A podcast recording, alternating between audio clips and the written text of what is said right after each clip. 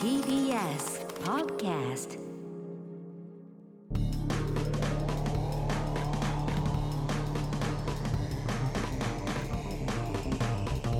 方の決意エレカの気がついですレコミック今のちです片桐仁です。 8月の21月曜日配信分「エレカタの決日」新録ポッドキャストですはい本編は TBS ラジオで毎週土曜深夜1時から放送しておりますそちらも合わせてポッドキャストで配信されてますのでぜひ聞いてくださいはい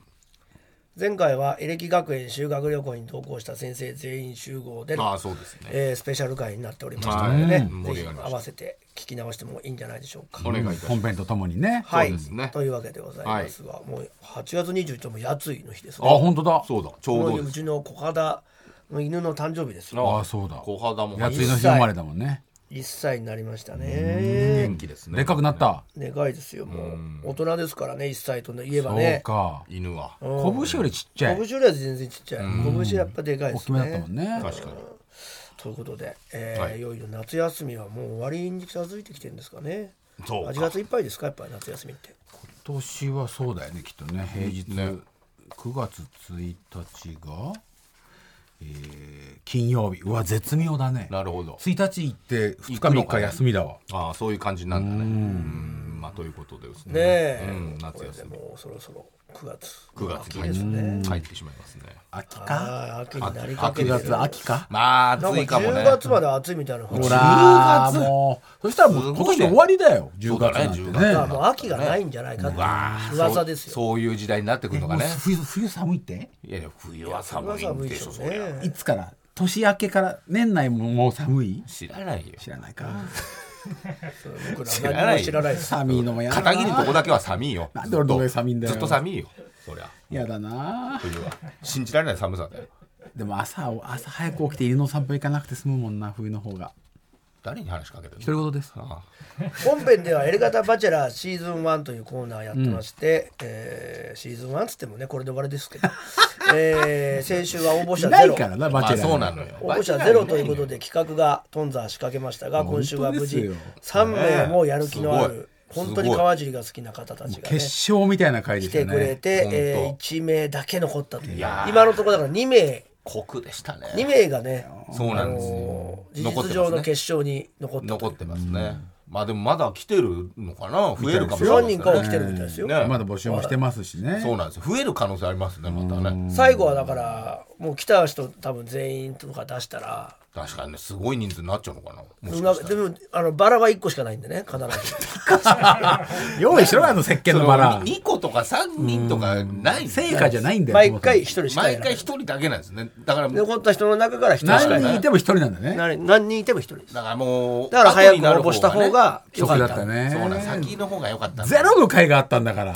あれもカウントされるんだからねあの時に1人参加してたら多分ね絶対バラもらえたんでそうなんだよね1人しかいない時は100%もらえるっていうのがねルールこのエレルーガタルじゃないですけエレどガタバチェラーのね、はいあーワンローズねワンローズの時いがあくるからら、ね、なんでもねあげないとかないですからねいやこれはちょっとねすごかったんで聞いてください本当皆さんねえは大変ですよいねいい人たちばっかりでしょねねいやーなんかすごいいいよねあんな綺麗な人でねあんな嬉しいんじゃないあんなモテてて川尻だって3人と一緒に4人で飲み会したいとか言ってたもんね当たり前じゃねえかそうだよだから褒めてくれ自分のこと好きなんだそうだよ言ってくれんだよ最高ですねとか面白川いです尻ねマジちょっとあれだいい気分だろうなあれはいい気分だよいいよそりゃ片桐もやればいいじゃんあやだよやりなよ結婚してるもんだって俺不倫バチェラーそうやめろ不倫バチェラ誰と不倫したいですかーやめろバカなんだ不倫バチェラーって絶対に嫁に言いませんからそれなんで絶対に嫁に言い絶ま対せんにか奥らさんに言わないのをそうそう条件に条いやい件や条件にじゃない不倫バチェラなんで不倫ー片桐中何しろ不倫がしたい男片桐仁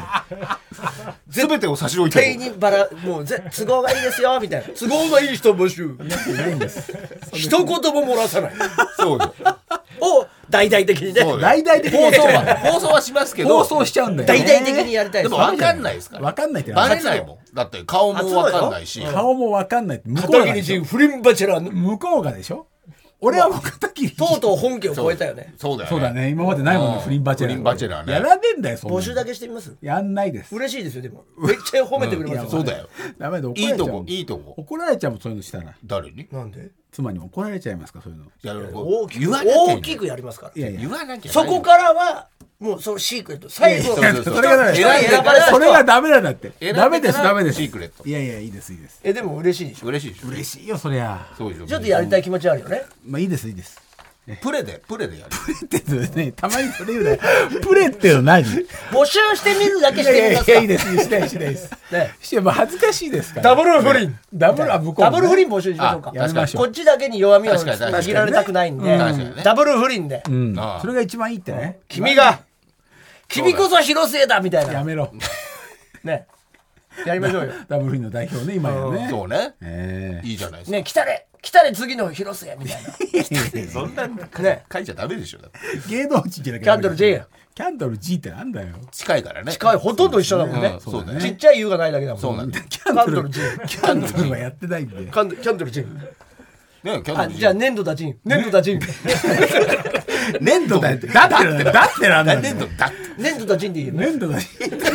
まあ粘土だじんだねそれはわかるよキャンドル G よりまだそうじゃであしょ粘土だちんとそうだ粘土だちんって言えばわかんないから誰が誰が不倫するかっていうそうさそうそ粘土だちんは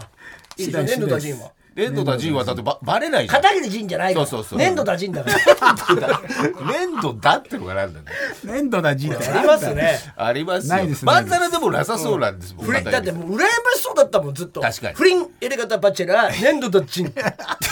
初代初代不倫バチェラー粘土だちんダメですってね何しろ火遊びがしたい男 粘土だ人いいですかやんないでです募集する女性は全員も加盟で広末 A 広末 B 広末 C っていう感じで名前も出ませんからあのねだからもうちゃんとねそこら辺保護されてま名すか前らも出ませんもちろんダメですダメですってもダメこでれす嫌よ嫌よもうパターンじゃないこれそうなんですかういやいやですいやですじゃあプレでプレってなんだよあのプレってなんですかで仮仮にいや違うんだよ秋のねかっこ募集仮したらもう本寒物くなってきたのでやっぱ人人肌恋しいかあら確かに冬の確かに冬に向けて冬に向けてじゃないんだそうウよィンねターね粘土だじんエはレガタウィンタそういやいやいーエレガタウィンターは粘土たちそうやのめましょうねプリンバチェロ不倫バチ ェラーあんたたちでやんなさいあんたたち不倫バチェラ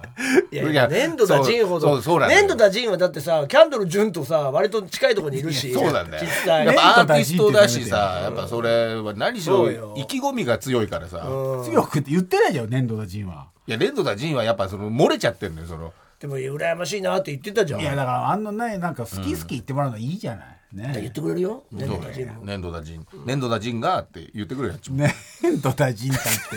今生まれた言葉だから 粘土だじんかって言われるとなんかいまいち気持ち悪いけどねいやまあ慣れてくるでしょうね秋ぐらいにはえ えさじゃあプレでこれで大変ことでプレイ募集してないですからね、はいえコーナーの方行きましょうかだってほら人間だから Z 世代大人気の漫画「筋肉マン」に出てき たジェロニモの名台詞だってほら人間だから」を超えるような映画や漫画のセリフを考えてもえ確らかうにこれ一個でも本当にいいセリフだね確かにねいきましょう「決日初めてネームお平の ちょい森」ちょい盛り「勇者パーティーのヒーラー色のセリフあ死にたくない」とか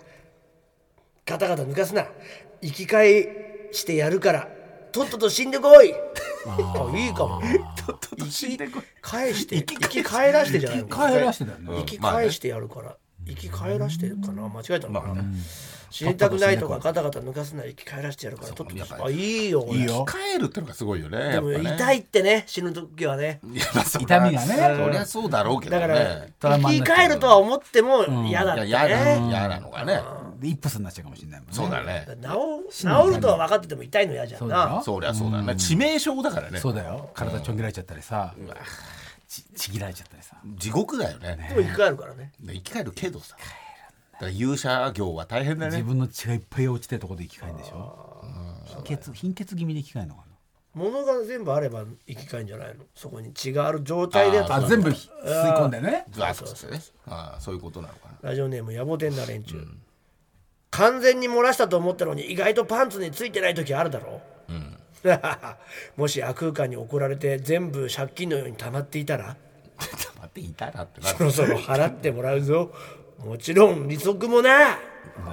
何これどういうこと悪いやつなのかな。うん。なんかその。うんこが送られてくるってことだよそういうことじゃねないね、どっか異空間に飛ばされてるんだってそういう時のうんこがね、そういう意外とパンツに洗ついてない時あるあるある、でもそのお尻の間で止まってるってことそうでしょついてんだよね礼うんだから送られてる送られそんなに送られてないかもね。下手したらね。俺どうするつもりなんだろうねそれ払ってもらうっていうのはだから一気にドバーン一気にまとめてね西をつけて出してくれるってこと、こっちかけてくるってそことうかけてくるじゃない。弱くないそれうん、まだ別弱にい。洗えばいいだけのことだからさだまあま出先出先でえそれあ何パンツに出すってことか、あ。あーパンそういうことだよあー送ってパンくツる。かパンツに空中から当た来るわけじゃないんだよねそうなるほどね。肛門に戻すってことだよねいやこうもう肛門に戻すのいうことじゃないのそれでそれでバーってパンツにベーってついちゃうぞってことじゃないのまあね、まあ、決まりはないだろうけどね、やばいねこれは、でもコロコロとかのねなんかそういう漫画の悪役みたいな感じなのかなギャグ漫画みたいな、うんこるめんうんうんこるめんって漫画がテレビくんにあったから生産調整丸あいつマグマに触れた指を耳たぶで冷ましてやがるなかなかいいセリフですねすごいそう暑いは暑いんだね、多少ね多少だよね多少だねだからね熱ってね、強いね すごい暑いからねマグマっていやまあそりゃそうだろうねそうだまあまあでも分かんないけどねその感じたことなむいちゃむちゃダメージ食らうからねそこまでいけないじゃんだっていけるいける全然いけるよマグマの真横まいけでるもう何度も落ちるしあリンクの話ねリンクねああゼルのダ伝説ゼロだねゼルダはマグマ出てくるんだマグマ出てきて、落ちて結構ダメージ受けるけどいやまあ死死にはしないまあまあだからゲームだからねそのぐらいのママグマじゃねえ ねんだよそのぐらいのマグ マゲーム買ってくれない神社でしょそうそうそうん知らないから、うん子供のゲーム止めてっから部活に買えなくなっちゃったえ今も今、やりすぎだっつってスイッチそうスイッチ隠しててなんでやらせりゃいいじゃん 何にもしないんだよえ自分もじゃんいいじゃんそれは自分もなんだからだから俺はスイッチはできないのよ あ子供の手あ前なるほど、言ってる分スマホはやってんでしょスマホやってるやっだちゃうから今スイもう春田もスマホ持ってっからああ今度スマホも隠さなきゃいけなくてさでも俺どの面下げてっていうぐらいだからまあそういだいじゃよんやらせれば、犬の散歩中スマホやんなって落とさなくてやってんじゃないかって言われると俺はドラクエウォークだから今しかできないんだっていうどうしようもない同言い級訳生してる同から級生なんだよなそうなんだよドラクエウォーなクドラクエウォークあドラクエウォークは俺歩かない歩かなきゃできないから犬の散歩中しかできないからそんなことないでしょだって家だとほらやっ歩てるき歩き回ってないからさやってるじゃんだってそんなの置いとい置いといてもずっとつけてあれはだからカジノでしょいや知らないよスロットでしょ知らないよ手放すやってんじゃんやってんカジじゃんノはだってあのオとでーきトんだのオートだもんルールを知らない俺たちに全部教えてくれるじゃんそうあそれはカジノでしょって、うんだからやってんじゃんやってないいやカジノはオートじゃんやってる何もしないっていやカジノじゃなくて普通の戦闘とかやっさて旅はさやっぱうんでもやってんだやってるじゃん一応やってるもうやめられもうやないってる中毒うんまあまあガンジス川、バキナって敵を吹き飛ばす魔法じゃないのかでもありそうだねバギーがあるからねバギバギだバギってないバギーマもあるしねババギあバギもあるね、うんドラクエねドラクエのゲーバムギなんと一文字違うじゃんでも考えたこともない歯に点々じゃないからね、うんそうなバんだギクロスそれはまた別の小林、おっさんみたいな赤ちゃんは可愛いのに赤ちゃんみたいなおっさんはきっしょいやろそういうこっちゃねそういうこっちゃねあげますかまあそういうこっちゃなのね面白いね受けてたからはいわかるわかる、おっさんみたいな赤ちゃんは可愛いけど、赤ちゃんみたいなおっさんはちょっきっしとょいね、怖いねでも可愛いけどねそれもそれでまあ中にはいるかキモ可愛いよ言ったら川尻ってことでしょ赤 ちゃんみたいなおっさんってじゃあねあ可愛いねねお腹ぽっこり川して尻の可愛さは赤ちゃん感だもんねなるほどねニヤニヤしてるし可愛いじゃんひげは生えてるけどねひげね可愛いんじゃない、まあいや赤ちゃんみたいなおっさんも可愛いよどっちにしてもそうだねうんやっぱ赤ちゃんが強いんだよねやっぱねいやなんか感じがなんか丸いものはやっぱ可愛いんじゃないの丸み太をってると帯びてるってことねラジオネーム ED ひろしありがとうございますお前たちがいつもおばあちゃんちって言ってる家本当はおじいちゃんちだやまあ、まあねまあ年いくとねなんでおじいちゃんちってあんまりおあでも家によるねそういだやいないからじゃない、ああおばあちゃんしか住んでないとかじゃないおじいちゃんまあ死んでるとか多いじゃん、そうそういうのはあるね確かにねいやだからおばあちゃんちって言った時って大体おじいちゃん死んでたよ俺まあそうだねそうおじいちゃん生きてたらおじいちゃんちって言ってるんじゃないおじいちゃんちって言ってんじゃないおじいちゃんとか大体先に死ぬもんね、そう大半ねおばあちゃんしかいないんだもんだってでもおばあちゃんちってうちさすがにおばあちゃんが死んでておじいちゃんが住んでるのにおばあちゃんちとは言わないでしょいや言うよ言うおばあちゃんの方が構ってくれるからいやおばあちゃん死んでんだよあおばあちゃんじゃあ死死んでんでたらておじいちゃんが一人で住んでんのにそしたらおじいちゃんちだねそのそうでしょいやでも多分両方生きててもおばあちゃんちっていう考え方ある、ああなるほどね中にはおばあちゃんの方がやっぱケアするから、俺おじいちゃんが生きてた経験がないんだよなあもあうちっちゃい時亡くなっておじいちゃんいないいからうんずっとだからおばあちゃんちとしか言ってないけどおじいちゃんちって発想がないのいないから俺はもう地名で天童って地名で言ってたなおじいちゃんちっておかおばあちゃんちって言い方してなかったなさ親切出てきちゃってるじゃん山梨山梨のとおか前が天童って言ってる時とこおじいちゃんちだぞってことそうだよねいやでも地名は合ってっからねいやいやまあまあでも天童のおじいちゃんちでしょそうまあそうだよね、ってことおばあちゃんいやあのおじいちゃんの方が存在がこおじいちゃんしかいなかったうちはあーじゃあおばあちゃん死んでたからおじいちゃんちだおじいねちゃんちだねうんそうだもうなるほあれだねどうんいやいろいろ考うちのえ子たちさせがらおれるばあちゃんちって言ってないかなと思ってみうんうんだラジオネームミシェル・ガーレバンとかしましょうとかお前の住むアストロアースじゃ聞いたことはないかハイブリッドベースボールは82回ファイブアウトだからだってな82回長えな82回ファイブアウト長いなわかんなハイいブリッドベースボールねどんぐらいベのースボールなんだよね速さなんだろうねそのファイブアウトってことは追い詰められてるってことだから、んはシ最ッ終ク回スアウトなんだろうねうんで82回が最終そう回回で、そうね82回でシックスアウトのルールなんだろうね82回裏ハイブリッドベースボールはは、宇宙間ハイブリッドベースボールってことそうかね宇宙だよねこういうやっぱ設定聞くとやっぱこれもうコブラ思い出しちゃうからねラグボールでしょあれよかったよねピッチャー投げねえもんな Z 世代は絶対読んでる読んあれ読んでないあれ全員読んで本当に面白いから確かにね最高だよねうん一番寺澤武一先生で一番面白いんだフィよリリフーね、フィリリフ歌歌あるじゃんフィいリやリいフやーいやいやミッシング違う違うフィリリフーだよねフィリリフコーブラフィリリフフィリリフだよフィリリフフーじゃないでしょィリリフでしょじゃあなんだよミッシングおそうそうそうそうそうブルーみたいなバカかよやつなんだよフィリリフそんーなゆっくりじゃないもんコブラフィリリフィフリリーフだよフィリリフーってなんだよ意い味やだからヒューヒューみたいなことす違るうででししょょ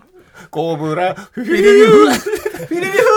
ーってことめちゃくちゃ男前なんだからまあねいいいい歌だブサイクに顔を整形してんだからまあねコブラフかっィリこいリいフーでしょコブラ俺全巻持ってまだ読んでるよ相変わらずあそうオ名作オールカラーで、あオールカラーあんのあるある今あるんだあで電子よ電子でオールカラーにしたんだよそうだよ寺澤武史先生はアメリカ行ったりしてるから早かったいよねち早くオールカラーのなんかデ悟ジタ空ルとかデジタルのね出してたよねデジタルでか書くやつね一回ブイチ先生なんか変な女になんかあれだよねああなんかあったね事件というかねスキャンダルみたスいキャなンダルあねったアシスタントみたいなアシスタントの女みたいなのにさなんかあったねなんか売られてたよな、スキャンダルそのスキャンダル不と倫とかかそうねまあいいけどね別にいいよもう天才だもんフィリリ風なんだからあれを少年ジャンプで連載してたんだからセリフが全部が全てかっこいいからね、まあまあちょっとハ最後がねハードボイルドだからね確かにえー東のよりまかり通るこれはセフレな弁かっこいいよねどんだいぶ後半何番目かなだどんぐらいのパンチの量力なんだろうなそれ自分はのセフレが誰かに何かされたのかな、そうじゃでもそんな言えないよなまあそんな強く言えないでしそうょそうだねうんいやいやいけるでしょまあでもま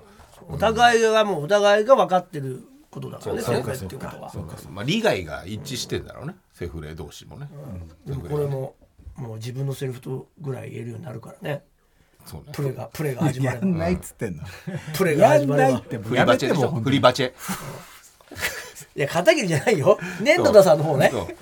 粘土田人仁の粘土だ人片桐仁は粘土たちじゃないの違ょう違う 別人別人格だから別人格だそうよよ不倫だ粘人土として田仁不不倫の陣がまた変えちゃったよね ねのだ陣がねゆくゆくはそう不倫だラ人にジオってう変わそるうそうなるそうかそう進化ねんそうねハマチみたいなもんそうそうまあブリみたいなうん出出世人ね出世人だから年度たちがまだ稚魚みたいなうん感じそ うまだねまだね今は、うん粘土だ陣不倫な人になってどうなの最後不倫だ陣人真の人真の人えー、しこりまクーリッシュフローズン、まあ夏限定ネームですねはいアコースティックギターじゃエレキギターの音は出せねえはんそれがあんたたちの言う常識ってやつならそんなもんは俺にとっちゃただのノイズでしかねえぜ、客席で待ってなおばさん聞かせてやるぜ無限のステージでかき鳴らす俺だけのラプソディーをよまあ音楽系のねね音楽系の漫画ってほんとすごいよね確かにねアニメになるとなんかちょっと違うとかってベックとかもねなってたけどねすごいなと思うラジオネーム ED ひろしえお前たち人間って好きでもない個体と合体することができんのかすんげえなおいらも一度人間になってみてえもんだなまあまあちょっとポンコツ感あるまね,、ああるけどなんもんだなとか、オイラもつってくるラジオネーム頑張れとかし埋まるまずい馬のケツの穴がこんなに深いなんて飲み込まれる設定なんだそれすごいなラジオネーム死に損ないのマギー SNS 見てたらさ自分の写真アップしてる女の子が無加工でごめんって謝ってたんだよね本当を見せて謝る時代なんて嫌な時代だよな、本当に思ったことよいいじゃんこれ、確かに無加工無加工でごめんって言うの言うんだろどうなのかね加工してごめんじゃんねまあまだかあらねそれがす感げえ時覚代だがなねってことでしょ、そうだね本当に思ってることきたんだだからよ、ね、無加工が面倒くさいってことだよねああだから加手間を工かしてけ手て間をかけて可愛くするあーなるほどようにしてないけどごめんねっていうことだなるほどねことなのちょっとね逆転してるねあげよう心底らのマギはい。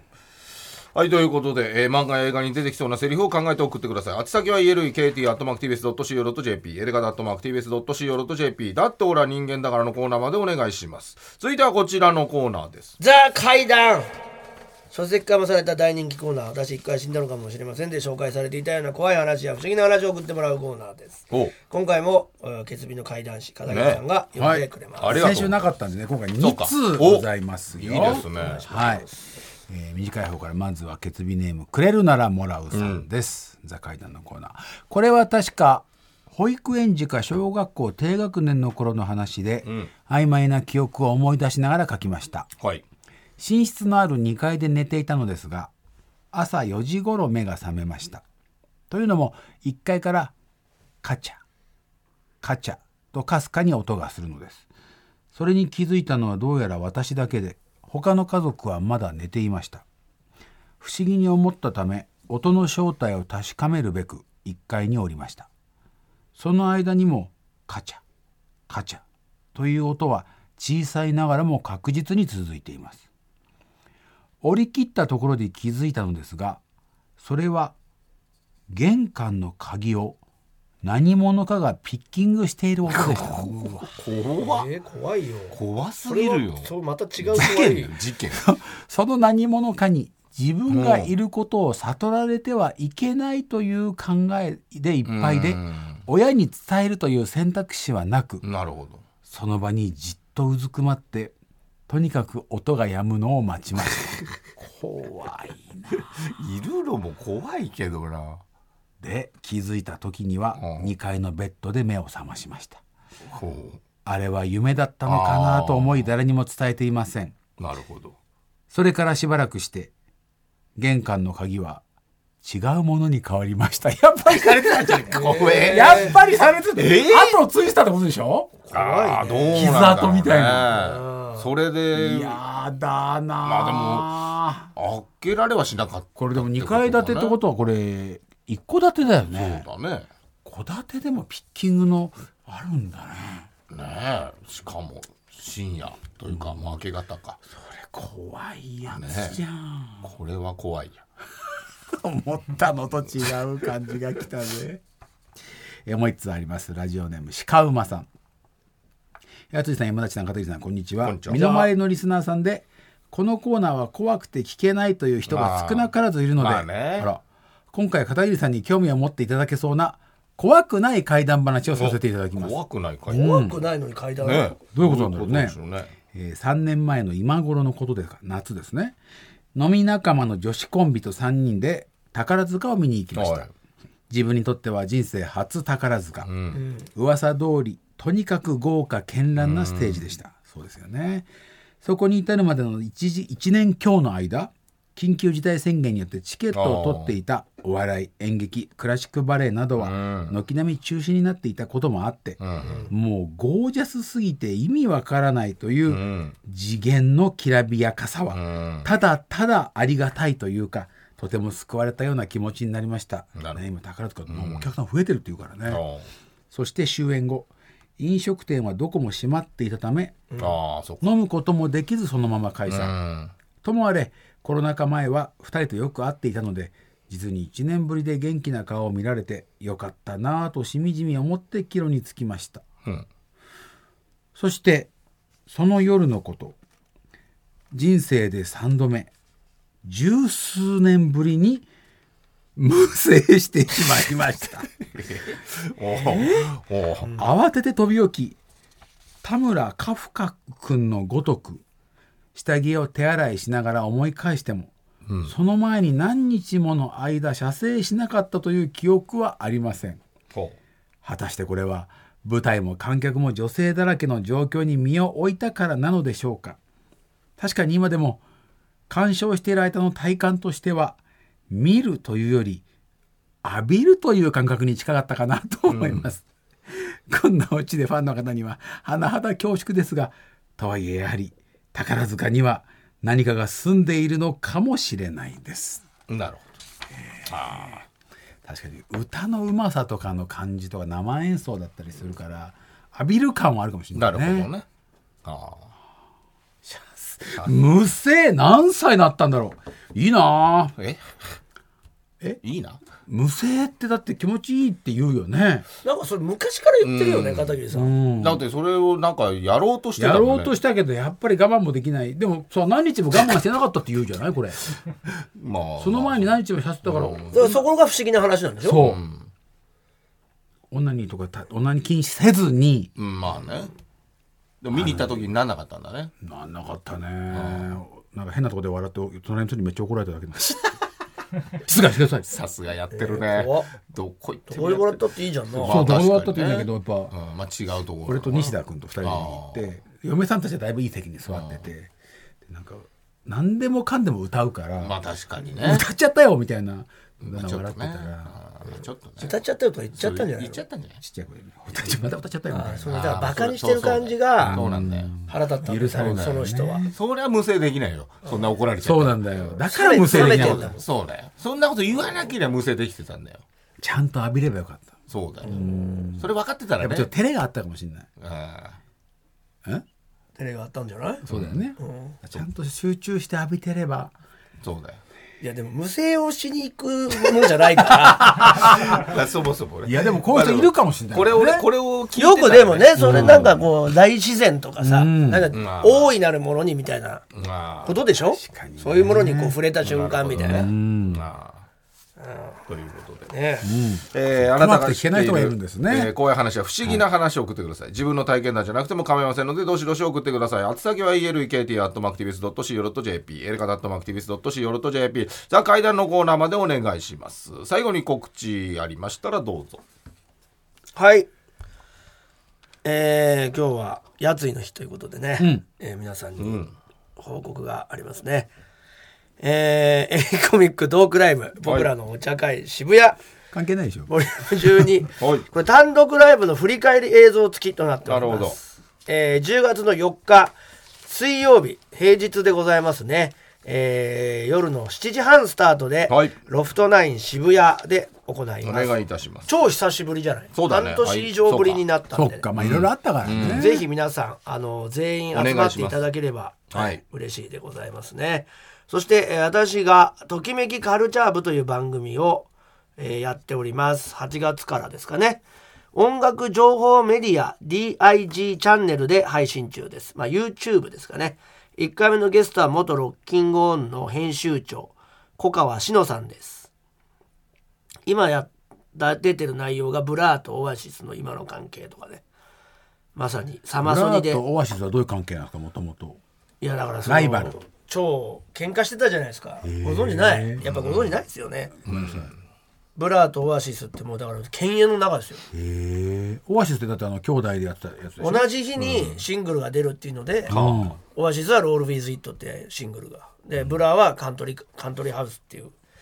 えーシングルが同じ日に出てどっちが1位になるかみたいなそれが何年前か20年ぐらい前もう20年は経ったかな、うんブリブリッドポップ時代ですから、イギリスがもうどっちがナンバーワンだみたいなのでの大喧嘩ですよ結局ブラーが勝ったんですけどでもブラーは2種類出したからだって言って、まあ、リアムがああーパッケージうをんリアムが噛みついてあいつらはクソみたいなおぽぽっちゃんがよみたいな,、